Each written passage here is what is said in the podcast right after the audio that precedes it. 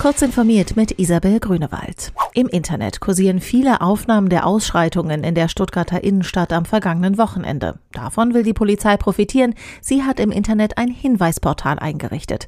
Wer Fotos oder Videos von den Ereignissen in der Nacht auf den 21. Juni besitzt, kann diese dort hochladen, damit sie als mögliche Beweise herangezogen werden können. Ermittelt wird unter anderem wegen des Verdachts des schweren Landfriedensbruchs. Bereits am sehr frühen Sonntag hatte der Hashtag Stuttgart die Spitze der deutschsprachigen Trendcharts auf Twitter erreicht. Vor diesem Hintergrund hat Stuttgarts Oberbürgermeister Fritz Kuhn auch das Geltungsbewusstsein in sozialen Medien als Grund für die Ausschreitungen genannt. Bei der Umsetzung des Digitalpakts Schule sieht Bundesbildungsministerin Anja Karliczek die Länder in der Pflicht. Das könne sie den Ländern nicht abnehmen, sagte die CDU-Politikerin in der ZDF-Sendung Berlin direkt. Der Bund stellt beim Digitalpakt 5 Milliarden Euro zur Verfügung. Bislang fließen die Mittel aber nur langsam ab. Wir tun von unserer Seite für die Infrastruktur alles, was wir können, aber die Umsetzung muss vor Ort passieren, sagte Karliczek.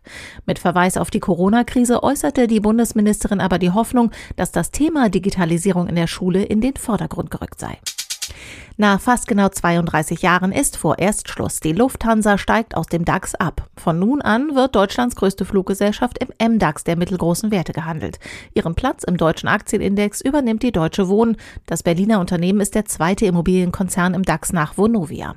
In der Corona-Krise war die Lufthansa schwer unter Druck geraten. Der Aktienkurs der Fluggesellschaft brach ein. Ein rund 9 Milliarden Euro schweres staatliches Rettungspaket soll das Unternehmen stabilisieren. Tausende Jobs in dem Konzern mit etwa 138 20.000 Beschäftigten stehen auf der Kippe.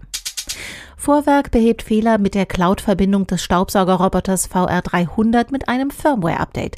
Nach dem Update soll sich der Saugroboter wieder richtig mit den Servern verbinden, verspricht Vorwerk. Aufgrund der fehlerhaften Cloud-Anbindung fehlten dem Saugroboter vorher einige Funktionen.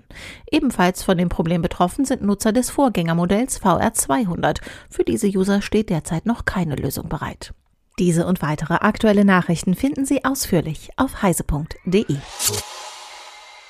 Ihr wolltet schon immer mal wissen, wie man lötet, näht oder einen Hydraulikroboter baut? Ihr interessiert euch für Do-it-yourself, für das Basteln mit Technik oder für Handlettering? Dann haben wir die Lösung.